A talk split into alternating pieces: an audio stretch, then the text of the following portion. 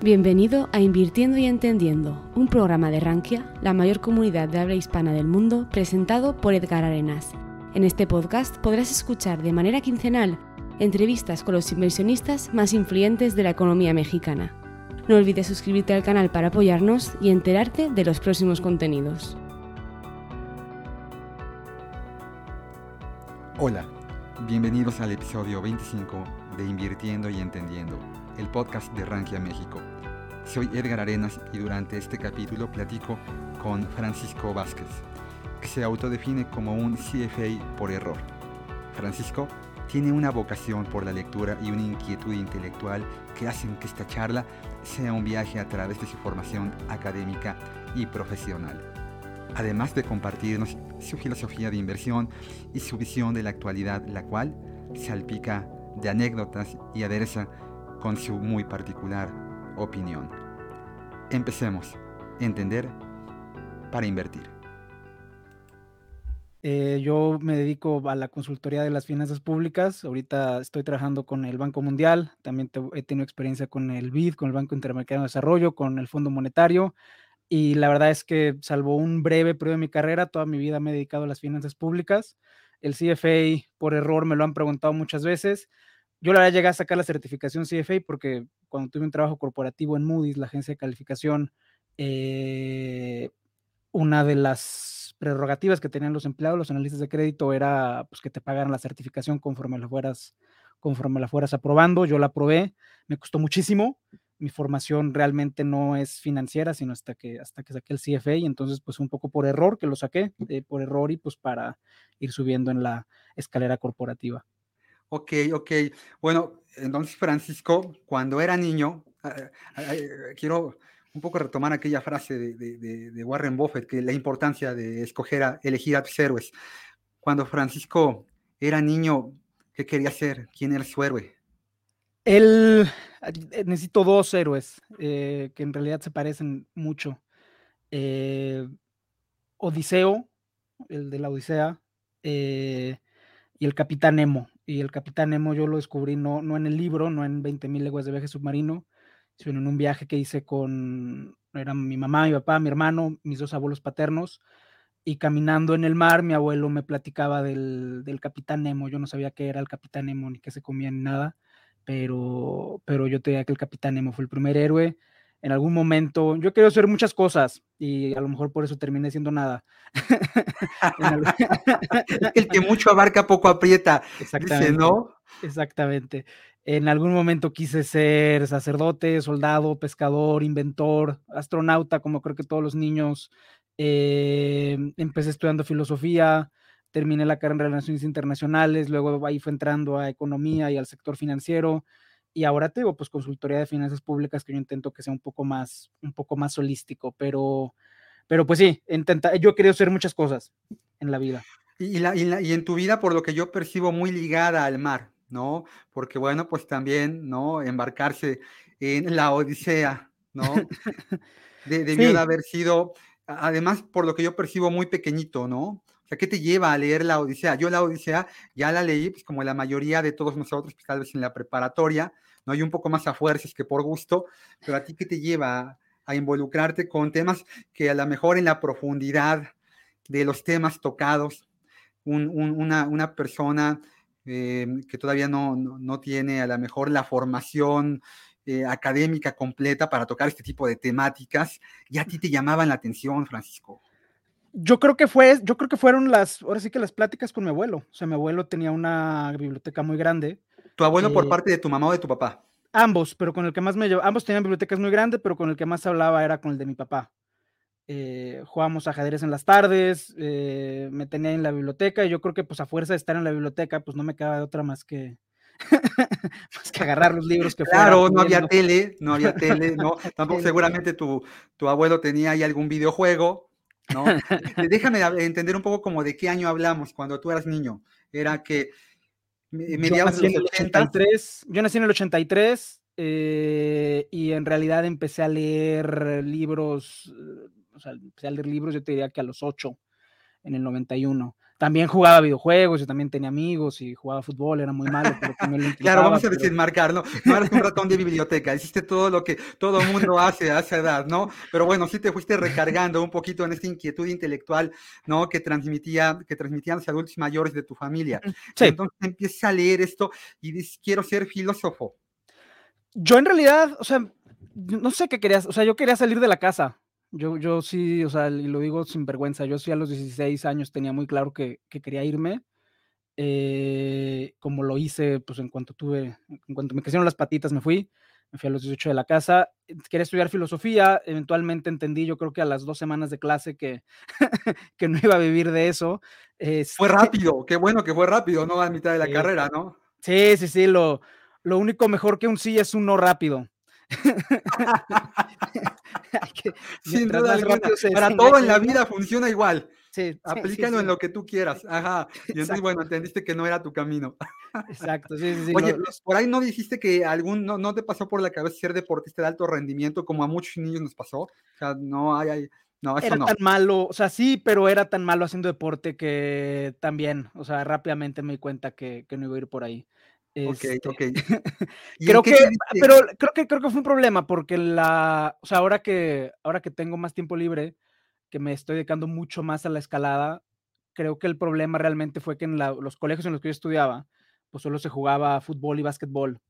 Eh, creo que si hubiera habido una amplitud de oferta deportiva más amplia, quizá el gusanito del deporte me hubiera durado más.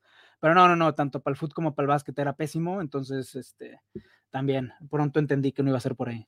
Pasó de largo, sí, porque de hecho este programa, ¿no? A la hora de tratar de concertarse, se fue retardando a lo mejor un par de días porque subiste a una cumbre el día de ayer o de antier.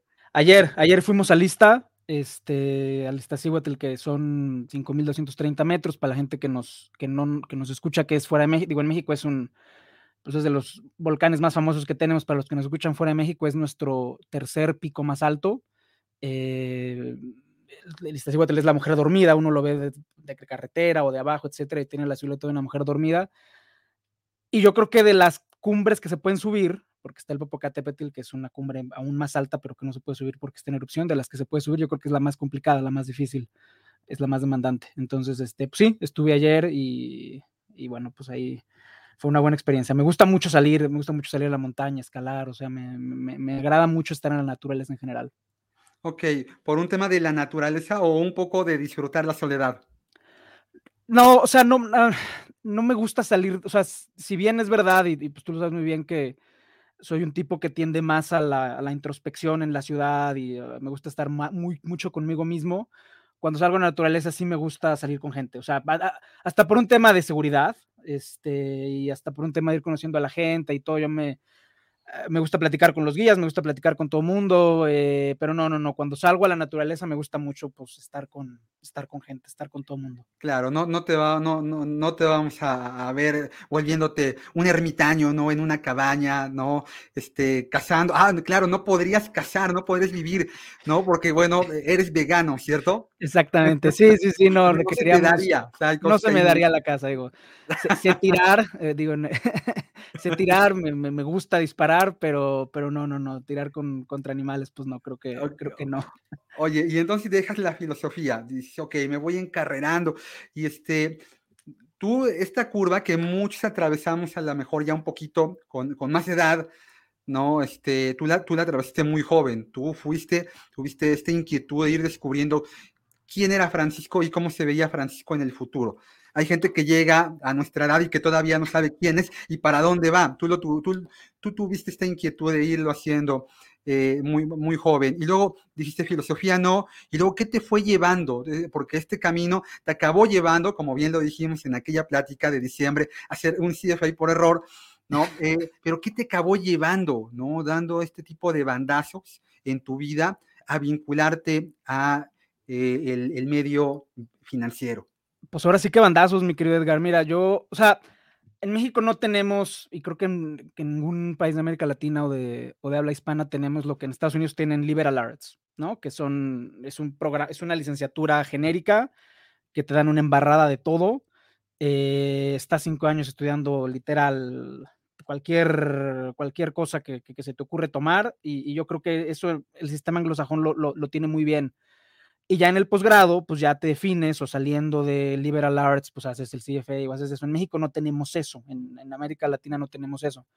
Lo más cercano que tenía eh, cuando yo era estudiante era relaciones internacionales, que también te dan una embarrada de todo. Estudias Asia, estudias Francia, estudias África, te meten historia de Estados Unidos, historia de México, estudios de humanidades, filosofía. Entonces, cuando yo decidí filosofía, no voy a vivir de filosofía, pero pues relaciones internacionales, había mucha gente que estaba estudiando.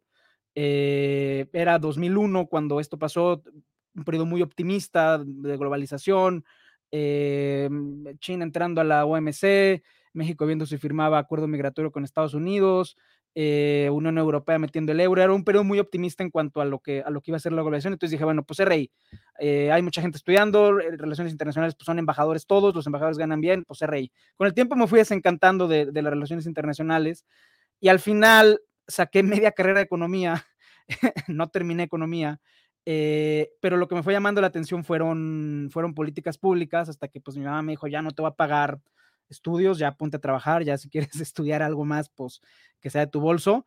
Eh, y ahí eh, yo conseguí unas prácticas profesionales en la Embajada de México ante la OCDE, que en ese momento era una, era una representación diplomática muy importante porque fue cuando Ángel Gurría entró. Eh, entonces necesitaban a gente joven, sin experiencia, pero con muchas ganas de trabajar, que fuera a tomar las notas, pues donde, donde estuviera Ángel Gurría, que eran todas. Entré ahí, primero como practicante, eh, después eh, entré como agregado diplomático por parte de Relaciones Exteriores, estuve dos años ahí y ahí fue realmente, o sea, siempre me ha, siempre me ha llamado la atención el sector público, eh, desde diferentes perspectivas y ahorita si quieres podemos platicar sobre eso. Pero ahí fue cuando dije, no, pues yo voy, voy más por sector público. En la OCDE decidí irme a hacer el posgrado en Estados Unidos. Em, también en esa época, 2006, pues estaba, estaba el Banco Mundial muy en auge, era otra época, era un Banco Mundial muy capitalizado, con un mandato muy claro. Eh, el Fondo Monetario Internacional pues estaba viendo qué onda con... El Fondo Monetario Internacional corrió mucha gente en 2005, pero volvieron a recontratar gente en 2007. Entonces era, había, había un auge de las multilaterales que trabajan en el, en el, con el sector público y ahí fue cuando decidí irme a hacer el posgrado, que me fue a hacer el ah. posgrado en Economía Internacional a Johns Hopkins en Estados Unidos. Al Banco Mundial se le respetaba. Todavía se le respeta, pero, es, verdad, que se ha quedado chico. Sí, hay una concepción diferente, ¿no? De, los organismos este, multilaterales. Me parece que a raíz del 2008, ¿no? Este, fue cambiando mucho la percepción del del economista en general, de lo que significan este tipo de entidades supranacionales. Sí, sí o sea, 2008 fue una crisis existencial para los economistas. O sea, ¿cómo la viviste? A ti te tocó ya, pues ya bien sumergido en todo esto, ¿no? Y en una trinchera bien complicada. A ver, yo 2008, o sea, yo, yo terminé la licenciatura en 2006, 2006 a 2008 fue cuando, cuando estuve en París, 2008 entré a la, a la maestría, eh, y lo he platicado con, aprovecho para hacerle comercial, en mi podcast con Luis González, Walter Buchanan, Money Talks, eh, nos han preguntado de cómo vivimos nosotros 2008.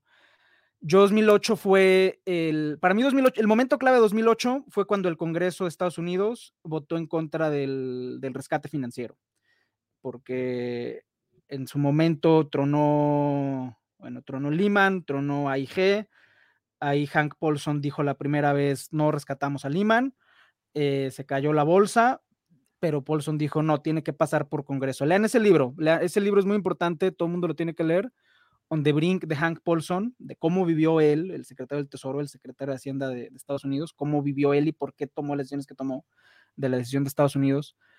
Y cuando el Congreso votó, estaba toda la, toda la escuela los 600 estudiantes en, la escuela en una salita viendo la televisión, en varias salitas viendo la televisión, viendo el voto del Congreso en vivo.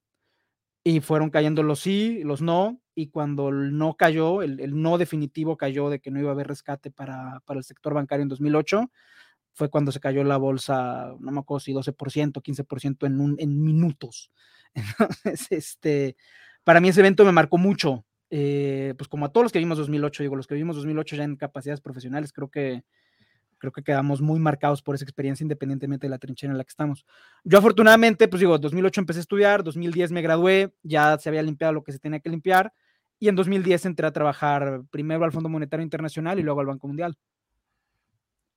Es una historia bien interesante eh, para quienes tienen menos de 25 o 30 años. el mundo es muy, es muy, diferente. Fíjate que yo entré a trabajar a un banco gringo que, que, dependía de una aseguradora muy grandota, Prudential. Es una aseguradora muy grande en Estados Unidos. También tiene un área de negocio, una parte comercial bien importante en, Asia, principalmente en Corea del, del, Sur. Y entonces yo entro a trabajar a este banco en el, en el 2007. Y, y, bueno, era un banco muy orientado a la gestión patrimonial, no le prestaba dinero a nadie, todo llegaba a los fondos de inversión. En ese momento era una operadora, pide la, una, una autorización para tener también un banco, se la dan. En aquel momento, Manuel Somoza, que era el, el director de este banco, tenía muy buenas relaciones, había sido presidente de la bolsa y de muchísimas instituciones de relevancia aquí en México. No le cuesta mucho trabajo que le den esta licencia bancaria. Y, y bueno, todo caminaba muy bien. Yo me acuerdo, Paco, que cuando yo salía a, promover los activos de inversión que gestionábamos ahí, pues teníamos un folder y ese folder lo que tenía de un lado era en la carátula el, edificio que, está, o sea, es que, eh, porque es lo que le queríamos transmitir, la fortaleza del sistema financiero norteamericano. Eran varillas y ladrillos y eran edificios muy grandes. Ah, y en la parte de atrás había una arena, una arena de hockey, que, no se sigue existiendo y que era ah, la arena Prudential, ¿no? Yo, yo, yo, me sentía con la certeza de, mira, pues esto es lo que, lo que hay, lo que representa, ¿no? Esto es inquebrable ¿no? Como dice Luis González, Luis, nuestro querido Luis, es irrompible, no se rompe, y hasta cuando se rompe, pues ya es un, es un caos, ¿no? Esto no se puede romper, ¿no? Y pues resulta que si las cosas se rompen y cuando se rompen la pasamos muy mal. A ti te marca mucho esto. ¿Y a, dónde voy? Para quienes vivimos esa etapa, eh, la palabra riesgo se volvió un tema bien importante en, en nuestra vida, ¿no? Cuando yo pienso en la palabra inversión, Edgar Arenas piensa en, tres cosas básicamente, ¿no? Invertir en él profesionalmente, ¿no? Vale, que yo valga más y para eso pues necesito prepararme, es la primera. Invertir para mí es invertir en mis hijos. Tengo un par de, hijos y para mí es muy importante su formación. Y la tercera palabra, eh, o el tercer concepto que yo relaciono con, con el concepto de inversión es la palabra riesgo. ¿no? Para mí son las tres cosas que van ligadas con esa palabra. Cuando yo a ti, a Francisco, le digo la palabra inversión, ¿él en qué piensa? Para mí la palabra inversión es largo plazo. O sea, para mí la, o sea, y aquí yo creo que es muy importante mencionar que la, o sea, para mí invertir es generar algo para largo plazo. a mí sí me gusta apostar, especular. Podemos hablar ahorita, si quieres, un poquito de, de la de inversión, de lo que hago. O sea, pero, pero para mí invertir es, es dinero que no voy a ver nunca, que no voy a ver en, en el largo plazo o sea, dinero que meto cada quincena o cada semana o cada que tengo, dinero que meto pues a, mis cuentas de, inversión y que se van a quedar ahí pues un ratote. Para mi inversión es largo plazo, o sea, y en ese sentido eh, procuro, digo, si quiere, creo, creo, que es algo que, toma, que tocas al final, pero si quieres lo podemos tocar de una vez, que es el tema de la gestión de activos, que es este... Sí, sí, sí, adelante. Es, que aquí hay algo bien importante. A ver, eh, a mí me gusta especular, ¿eh? O sea, y, lo digo. O sea, yo, yo, No yo no manejo dinero de nadie. O sea, yo en, en, temas de conflicto de interés, pues yo no, yo no soy gestor de cartera. A mí sí me gusta meterle que a Bitcoin, que a las criptomonedas de Doge, que, pero una parte bien chiquita.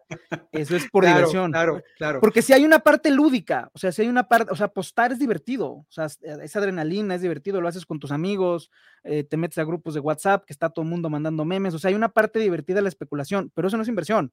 Claro. Inversión es, para cuando sea viejo tener lana para, pues, para, pagar mis gastos de viejito. Oye, eh, el otro día platicaba con alguien y me decía que, que este, la filosofía, el concepto value, que va muy ligado a, largo plazo, lo que ha desarrollado Charlie Munger y Warren Buffett, me decía, está sobrevalorado. Dice, a ver, espérame un poquito, porque está sobrevalorado. Y me decía, porque el, el largo plazo lo arregla todo y arregla una relación personal, arregla el tema de gestión patrimonial, tú dale suficiente tiempo a las cosas y algo va a volver a ocurrir, ¿no? Y cuando hablamos de inversión, pues, si volteamos a ver los mercados en, 5, 10, 20, 50, 100 años, los mercados siempre crecen, por ahí habrá alguna, alguna excepción, ¿no? Habrá algún Japón en los últimos 25 o 30 años, pero en términos generales, decía, este, esto, esta, esta forma, esta filosofía de pensar, de, de, ver el largo plazo como el, el, pues la, lo que te guía en la forma en la que gestionas tu patrimonio es muy simplista. ¿Sí será cierto? A ver, yo creo que todo este tema de value versus growth, para empezar, es, o sea, a ver, y entiendo el de dónde vienen Fama, French y todos ellos, pero yo creo que es una, hay que reconocer tres cosas. Primero, es una función de dónde empiezas a medir. O sea, si mides de 1962 a 1970, no tengo los datos frescos, pero pues bueno, a lo mejor a Value le fue mejor en ese periodo. Se agarra 62 contra 90, pues a lo mejor cambia. Entonces, para empezar, es un tema de dónde empiezas a medir. Segundo, cuando uno habla de value, como la gente lo entiende, son acciones que están por debajo de su fair price. Eh, y pues, ¿cuál es el? O sea, es difícil argumentar que Apple no fue value.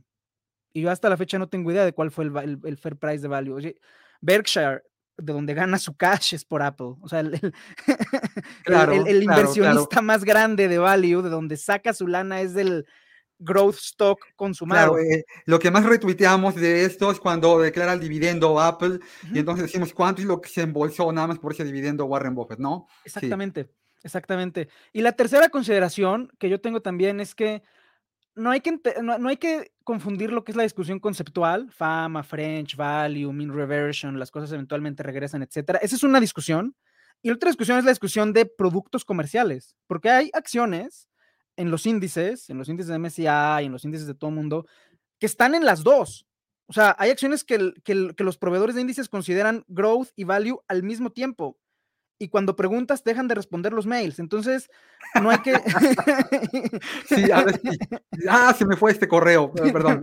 sí, sí, sí, sí, Entonces, no hay que entender. O sea, una cosa es la discusión conceptual académica que hay que tenerla presente para la gente que maneja lana, aunque sea su propia lana nada más. Hay que tener presente eso. Pero otra cosa es el índice y pues siempre hay que ver qué es lo que está metido en el índice, porque si tú tienes una cosa de growth, un ETF de growth y resulta que no lo actualizan desde hace, que no actualizan la composición en dos años y que tienes growth, voy a decir el no, un nombre porque no tengo idea en qué está metido, ¿eh? pero BAH, eh, pues qué onda, ¿no? Entonces, este, creo que hay que tener esos tres factores en cuenta y, entenderlos bien y, entender que el, el fair, que, que, al final, mira, y, perdón, eh, y con esto cierro y, te paso la palabra, Edgar. Al final, lo que determina los retornos es el crecimiento de la empresa. O sea, una empresa productiva que genere lana de manera sostenible, que no se le caiga, que, que esté generando valor para sus clientes y para los accionistas, esa es la empresa a la que va a ir bien, independientemente de dónde esté el múltiplo y el tema es pues aguantarla lo suficientemente largo para, pues, para que te financie la pensión. Claro, hoy eres un CFA por error, pero lo eres, ¿no? Y tienes muy claros conceptos, pero no los tenías cuando hiciste tu primera inversión. Cuando la hiciste, ¿en dónde la hiciste? ¿Qué compraste? ¿Cómo fue? Mira, mi primer yo, yo realmente sí le agradezco al instituto la, el tema de invertir, pero yo le agradezco al instituto el tema de invertir porque entendí que como, como individuo, o sea, yo saqué mi, certificación cuando yo entendí que no iba a ser un gestor de activo profesional. Y entendí que como individuo, lo mejor a lo que puedes, como individuo retail como yo, lo mejor que puedes aspirar para inversión, y de nuevo de inversión, y diferente especulación, es irte pasivo a los índices. Este, antes del CFA, yo sí estaba bloqueando, o sea, yo abrí mi primera cuenta de brokerage cuando vivía en Francia, y me acuerdo que compré una acción del Eurotúnel, eh, que estaba quebrada, o sea, y porque me dijo un amigo, yo ni sabía, me dijo, no, hay que comprar acciones del Eurotúnel. Y bueno, ya, ya abrí mi cuenta en internet del Eurotúnel y se fue, y se, multiplicó porque les anunciaron un bailout y ya, pero eso no era invertir, o sea, eso fue comprar una acción porque alguien me dijo, ni sabía lo que estaba haciendo. Eventualmente lo fui entendiendo, perdí mucha lana también, o sea, mm, empecé a comprar este... Haciendo stock picking. haciendo stock picking a lo, a lo, menso, o sea, literalmente entre 2006 y 2010 fue stock picking a lo menso, perdí lana, y pues ese fue el, el costo de aprendizaje. Mi MBA fue perder lana Oye, como toda la vida, ¿no? Los procesos de aprendizaje más profundos en la vida es cuando metes la pata, ¿no? Oye, que también ahí quería preguntarte algo. Este, el, la concepción del aprendizaje que, que, tuvieron nuestros padres, nuestros abuelos, es muy diferente ya a la nuestra. Este, ¿Y a dónde voy? Este proceso de inmersión digital que hemos vivido en estos últimos tres años, eh, ha cambiado, sobre todo pienso en la gente más joven, las, los conceptos de, cómo aprender, ¿no? Eh, hay, yo percibo que tienen una necesidad muy revolucionada de que todo sea fácil y de que todo sea rápido, ¿no? Tu proceso de aprendizaje es todo lo opuesto, ¿no? Ahorita que tú platicabas esta historia, pues yo quería imaginarme a Francisco siendo un niño en medio de una biblioteca, tratando de alcanzar, ¿no? Eh, la odisea, ¿no? Abriendo su mente a nuevas ideas. Hoy, en lo que ahorita nos están viendo o escuchando, le dan cambio y me veo un TikTok de 30 segundos de un vato que me dice cómo las fases lunares pueden alterar ¿no? el movimiento de un activo de inversión. Pero eso pasa. pero eso pasa, sí que es lo peor de todo, ¿no? No, no, no estamos inventando nada.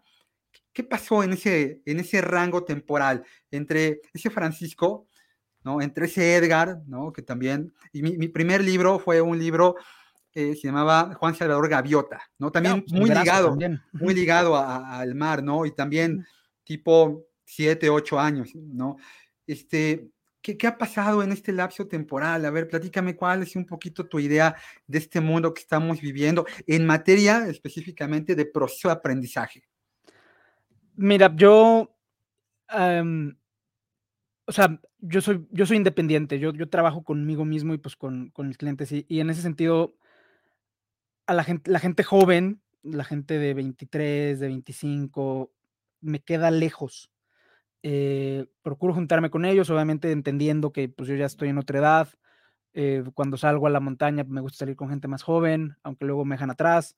Eh, me gusta ir a escalar con ellos, aunque suben más que yo. y tengo entendiendo que yo ya no soy, que yo ya no estoy ahí. traen otro chip.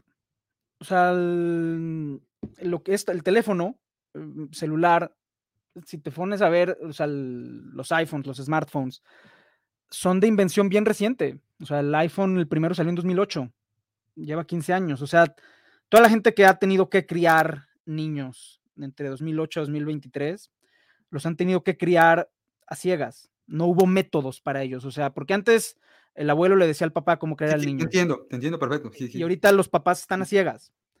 Y en ese sentido, mi preocupación pues, son estas generaciones de transición. O sea, eventualmente cuando, o sea, tus nietos, cuando los tengas, ellos ya van a ser más que nativos, ¿no? Ellos ya van a, van a ser totalmente nativos, inmersos, ya los pedagogos, los profesores, las escuelas, todos ellos ya habrán llegado a un consenso similar, a un consenso de, cómo criar a niños con smartphones. Ahorita la verdad es que estamos a, a ciegas, estamos a tientas. Y sí, me, o sea, y sí lo veo, por ejemplo, amigos que son académicos o amigos que les toca reclutar a personal junior que pues no saben qué hacer. Sí, sí, sí, sí, los tenemos que enseñar, ¿no? Cuando deberían de venir a fortalecer un trabajo y este, en donde nosotros ya hicimos una gran parte, pero ellos tienen que llegar a empujar. Y no, tú tienes que llegar a empujarlos a ellos. Si esta curva formativa este, está evolucionando, no sé, este podcast también lo escucha gente mayor y a veces se me acercan y me dicen, sí, sí, parece ser que todo está cambiando y está cambiando muy rápido.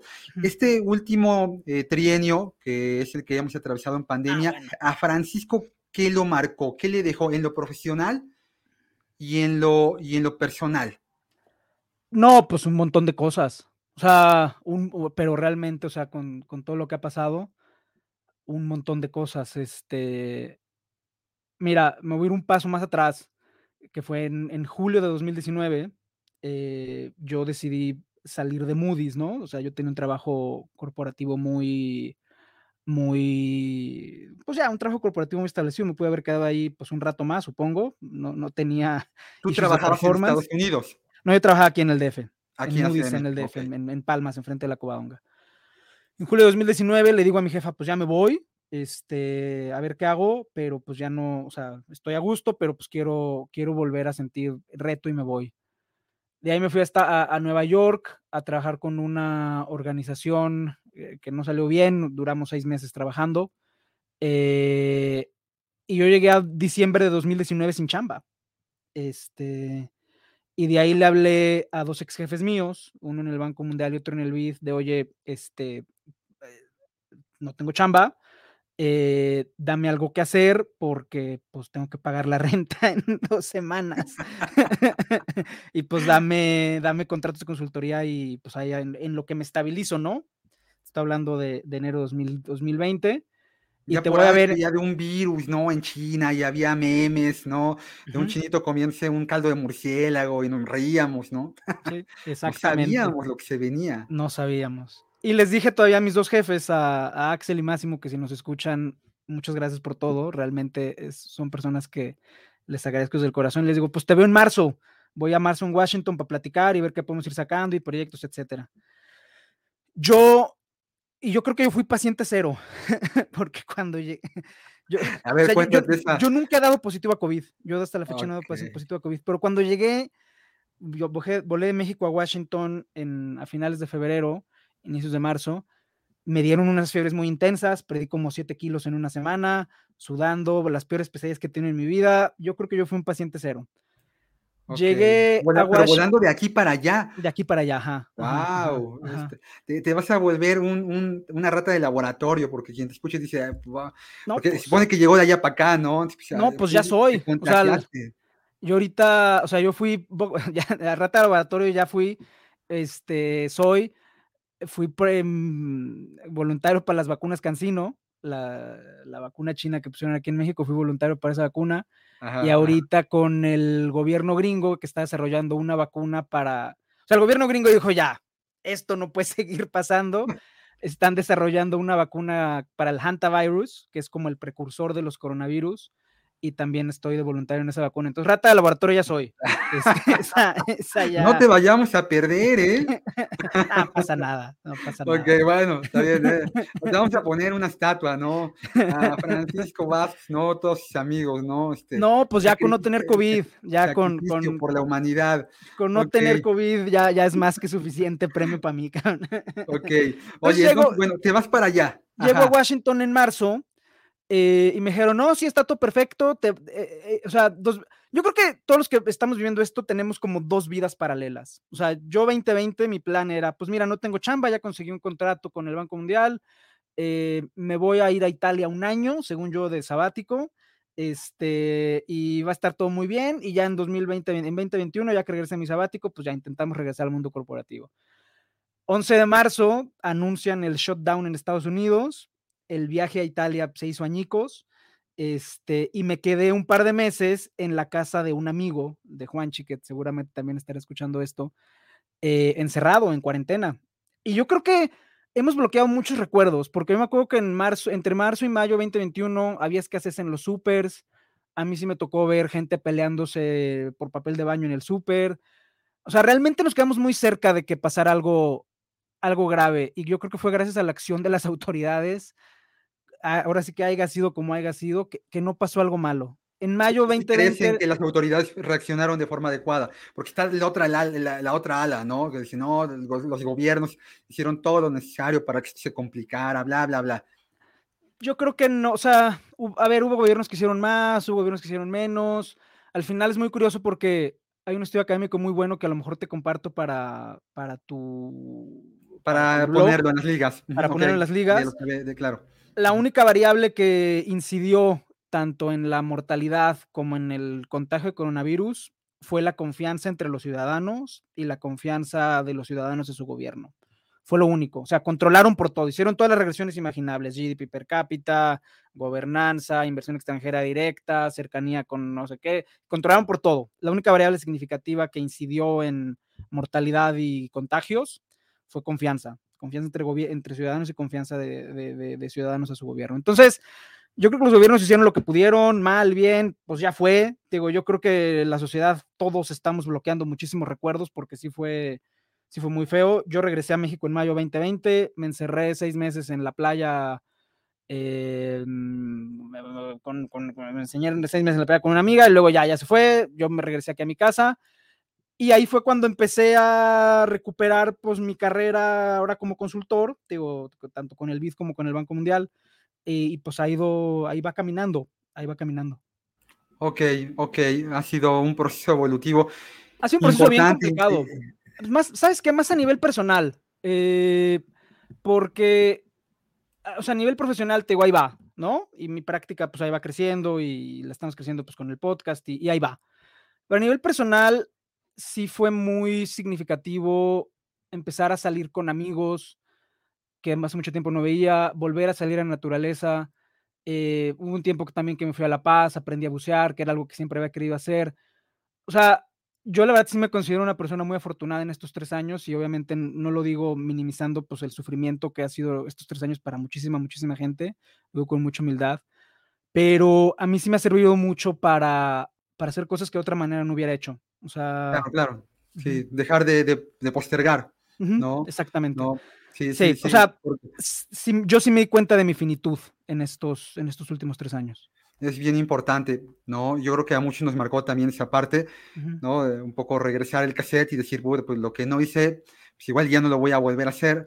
Entonces sí, e, e, es bien importante, nos cambia el chip, nos cambió la vida a muchos. Oye, y, bueno, pues en ese inter, te, tú a, Luis y a Walter los conoces, ya los conocías, ¿cómo te involucraste en, en esto? Eh, en esta vida alterna, ¿no? Que en el podcast Talks. Es el, el podcast Money Talks, es, de todos los proyectos en los que estoy metido, es el que más me entusiasma. Escúchenlo, denos cinco estrellas, sintonícenos, vengan a nuestros eventos, los que están en México. Luego, cuando viajo a Perú o a otros lugares, pues también intento cuidar a la, eh, reunir a la gente. Se ponen buenos los eventos, soy este, testigo de eso. Sí, no, pues tú, mi querido Edgar, eres miembro siempre distinguido, siempre, siempre que tenemos. El siguiente es en agosto, entonces, este, para que, para que lo vayas bloqueando. No se diga más.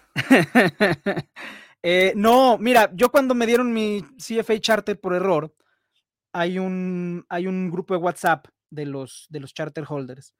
Y te digo, yo, ahí ya, yo ya había entendido ahí que muy difícilmente iba a tener un trabajo como gestor de activo como gestor de activos, para empezar, ¿no? para empezar diciéndolo mal.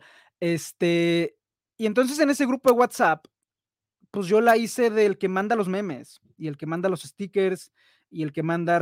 Como no tenía agenda y como realmente no tenía un interés creado de quedar bien o con un posible empleador o con un posible colega, o sea, obviamente yo muy respetuoso, pues digo, la gente que me conoce, pues conoce cómo soy, pero empecé a mandar memes. Entonces, este, un día Walter me contacta y me dice, oye, este, Walter vive en Aguascalientes, un día que vino a México me dijo, vamos a tomarnos una cerveza los tres. Walter, tú eres el de los memes, te dijo, tú eres el de los memes, ven.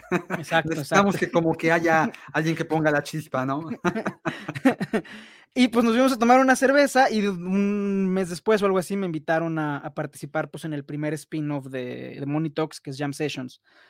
Y yo creo que fue un poco por eso, o sea, porque, pues digo, es que gestionan dinero de manera profesional y yo que no, pues sí le doy otra, y que además, te digo, traigo una perspectiva, ay, una perspectiva bien distinta que es de finanzas públicas, que el, la gran crítica que yo le hago al currículo de CFA es que no, que finanzas públicas no lo ven ni por encima, le pasa de noche, este, pues bueno, fue, fue una perspectiva bien distinta. Ok, ok. Oye, y ahorita que mencionabas esta parte de que la, la, pandemia pues te, te, generó ¿no? cambios personales. Eh, a la hora de gestionar dinero propio, obviamente el tuyo, ¿esto te motivó a ser más cauto o a decir un poco, bueno, pues vamos a, a vivir un poco más la vida y veamos en qué podemos invertir y a lo mejor en qué podemos perder dinero, pero nos divertimos? Mira, o sea, la pandemia lo que hizo fue abrir la posibilidad de cosas para perder, ¿no? Con meme stocks, con cripto, con todo, pero, o sea, yo, yo la verdad, y te digo, no lo digo por, por presumir ni nada, pero yo sí tengo una alocación de activos bien, bien constante y pues sí hago mis rebalanceos para procurar quedar 70% Nasdaq, las Qs, QQQ, 20% BUI, que es este, un fondo de utilities, que juegan el papel nivelador que juega un fondo de bonos, las utilities. Podemos, podemos hablar de utilities otro programa o toda la vida si quieres, que es el sector, uno de los sectores en los que yo, que, yo entiendo. Pero las utilities te combinan un poco de potencial de apreciación, sobre todo en Estados Unidos, que están muy reguladas y que la forma en la que eh, las regulan es que se vayan apreciando poquito a poco en un proceso iterativo entre el gobierno y los accionistas de las utilities y tienen, son cash flows. O sea, el yield que tiene una utility, ahorita no porque están muy altos, pero en su momento cuando las tasas estaban en el cero, la mejor forma de tener un yield en cash era, era invirtiendo en utilities. Ahorita es verdad que se han vuelto menos atractivas, pero lo que se está volviendo atractivo es el, potencial de apreciación de precio. Entonces, 70% las Qs, 20% BUI y 10% si es para perderlo, o sea, o no, o sea, con ese 10%, pues invertí, digo, no, tampoco es que sea yo un multimillonario, ni mucho menos, pero 10% lo metí pues en ARC, en ARC, los fondos de Cathy Wood, que esa fue pérdida. Eh, una parte la invertí en criptomonedas de gatos, que esa parte pues fue ganancia. Eh, ahorita está metido en un fondo de uranio, URNM. No sé si, no sé si lo tengas en el, en el SIC. Yo mi cuenta la tengo. No, creo que no, creo que no. Yo tengo uno de litio. Ok. Que, que, son este tipo de, ahora les llaman, son ETFs. Temáticos. Pues, temáticos, ¿no? Y hay cosas ahí bien interesantes que, creo que vale la pena explorar. Eh, oye, y cuando hablamos de criptos, o sea, sí, sin ser este, un, criptofan, ¿no? Eh, pero dices, ok, me doy la oportunidad de, de experimentar. ¿Cuál es tu opinión de, del, del mundo cripto? ¿Tiene, ¿Tiene futuro? ¿Es una moda? ¿Nos van a transformar la vida?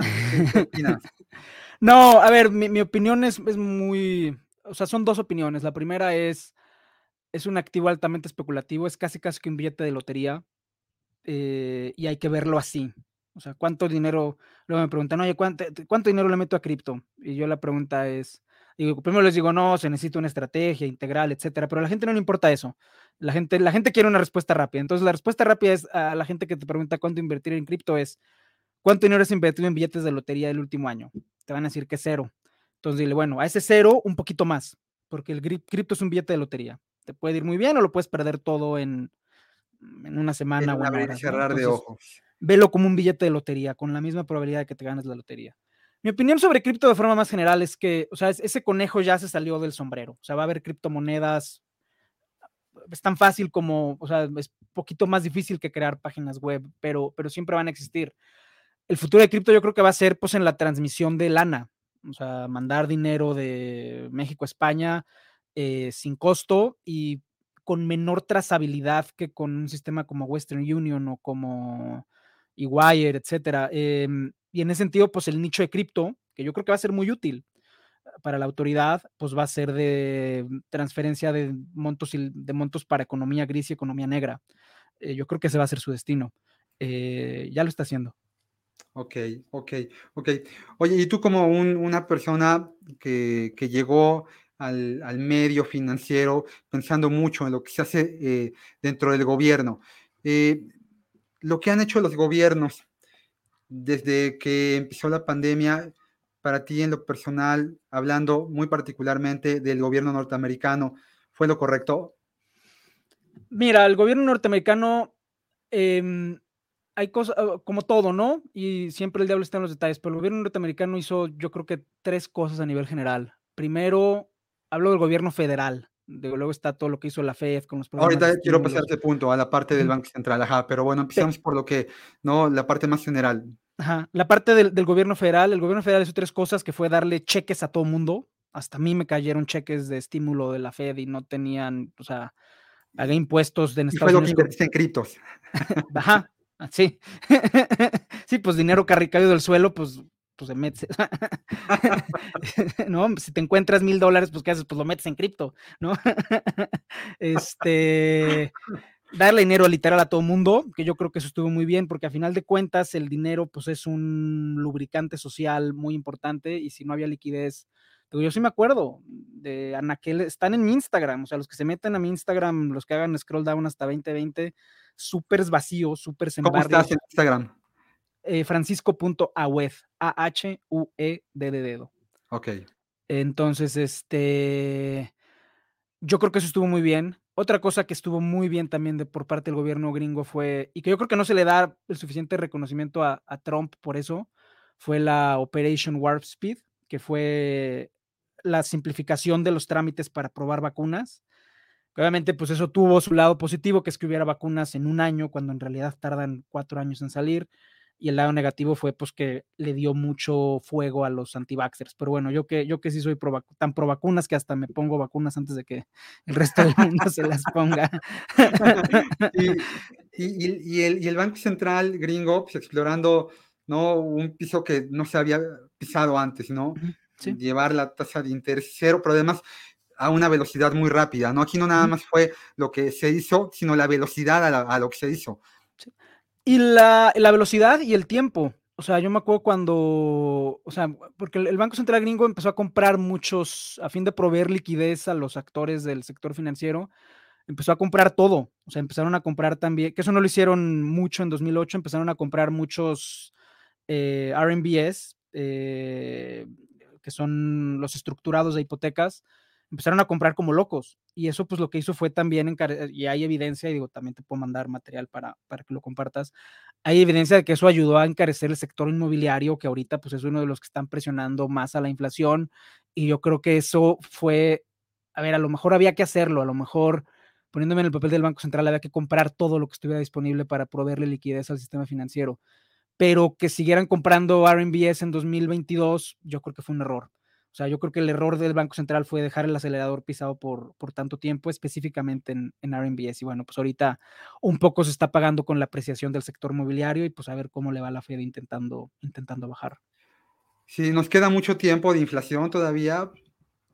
Mira, este, en el podcast yo, o sea, me han criticado mucho, pero yo sigo creyendo que en el tercer trimestre de este año, verano, inicios de otoño de este año, en Estados Unidos yo creo que sí le dan al 2, más por un tema metodológico, porque si tú te fijas en las contribuciones de los componentes a la inflación, todos empiezan a caer ya. El único que sigue presionando al alza es la, vivienda, específicamente el alquiler, pero ahí es un tema metodológico, eh, porque la forma en la que la, forma en la que el Labor Department en Estados Unidos calcula la, calcula la, no el Labor, el Census Department, la forma en la que calculan la, inflación es tomando precios hedónicos con mucho rezago. Entonces, ahorita lo que tú estás viendo ahorita, la presión que estás viendo ahorita en, en alquiler en Estados Unidos es la presión que se vivió hace un año.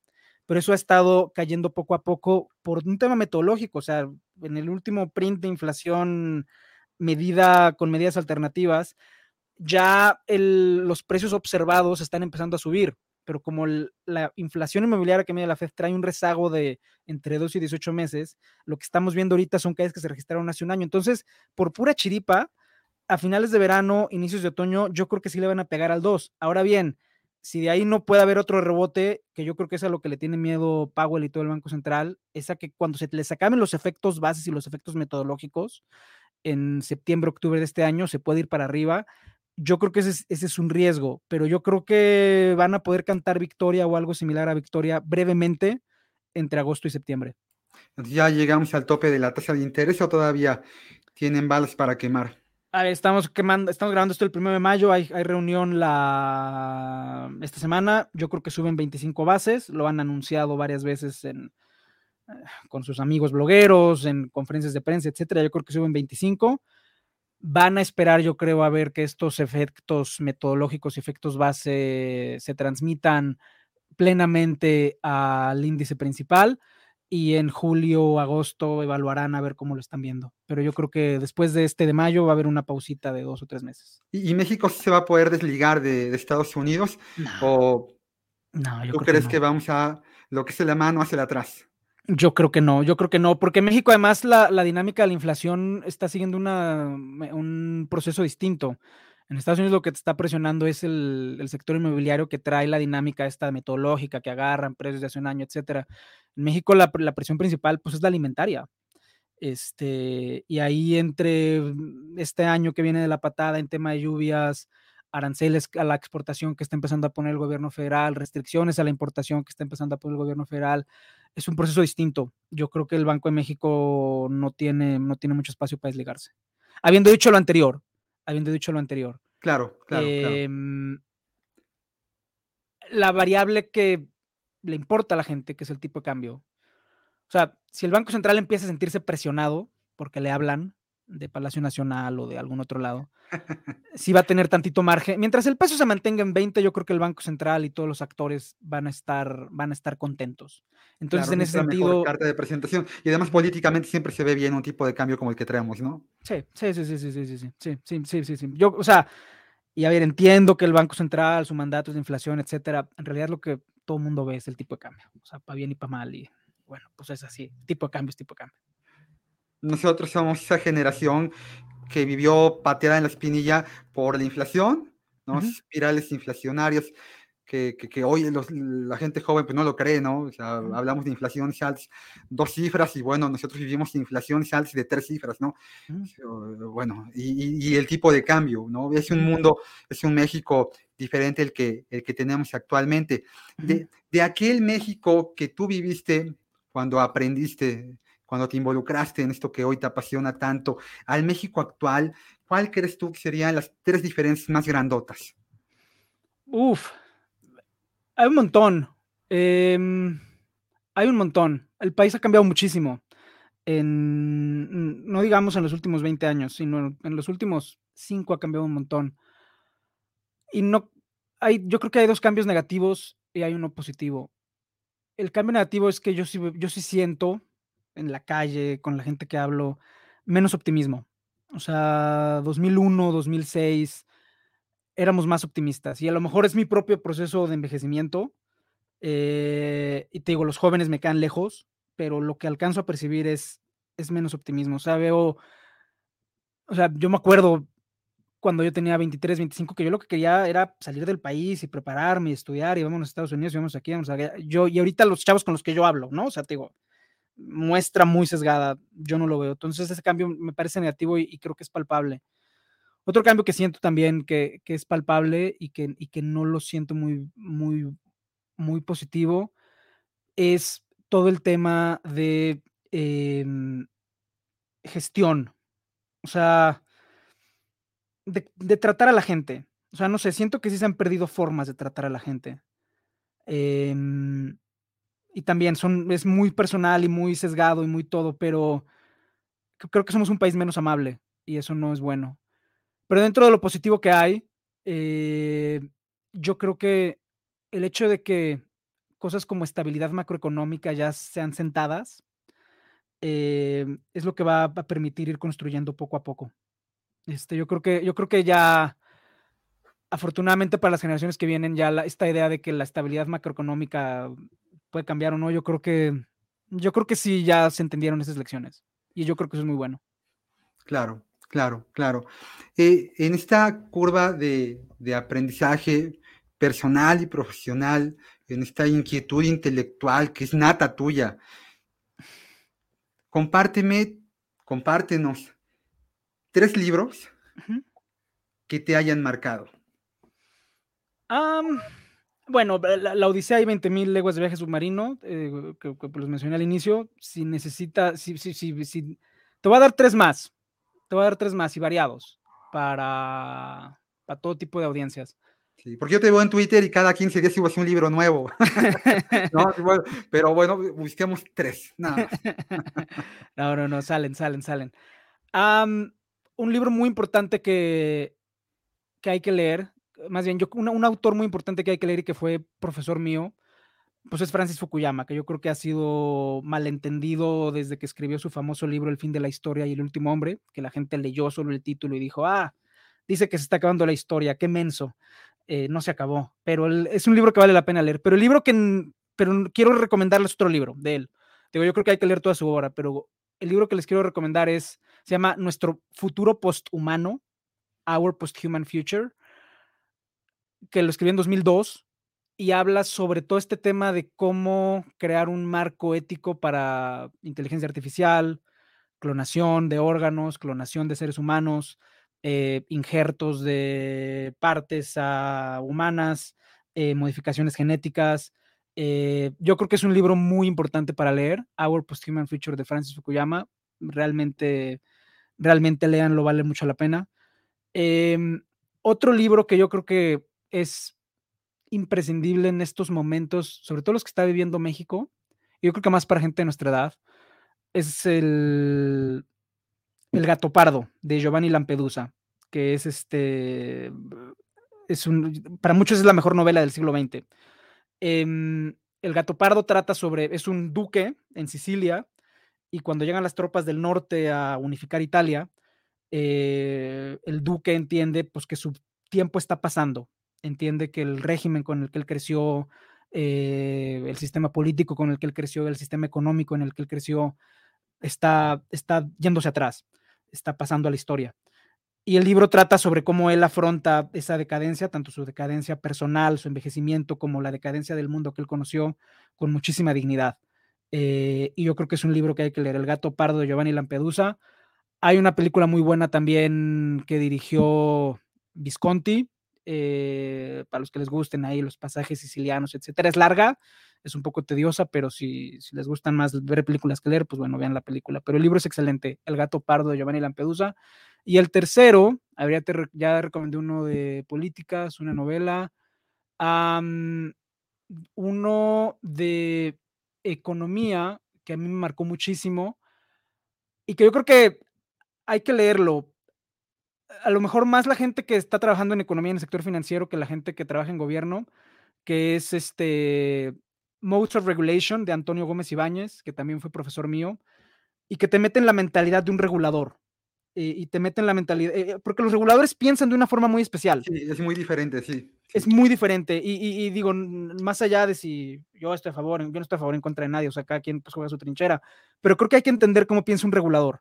Eh, y sobre todo los primeros capítulos que son más conceptuales y más eh, generales y que te meten en la mente realmente un regulador. Después hay casos de estudios, sector energético, agua, etcétera, lo que tú quieras. Pero entender cómo piensa un regulador, el de Gómez Ibáñez, yo creo que es, es un librazo para, para entenderlo. ¿Tú nunca te viste trabajando para un gobierno? En su momento hubo, o sea, esta anécdota creo que nunca le he contado en público. Em, yo cuando, pasé del Fondo Monetario al Banco Mundial, em, del Banco Central hubo acercamientos.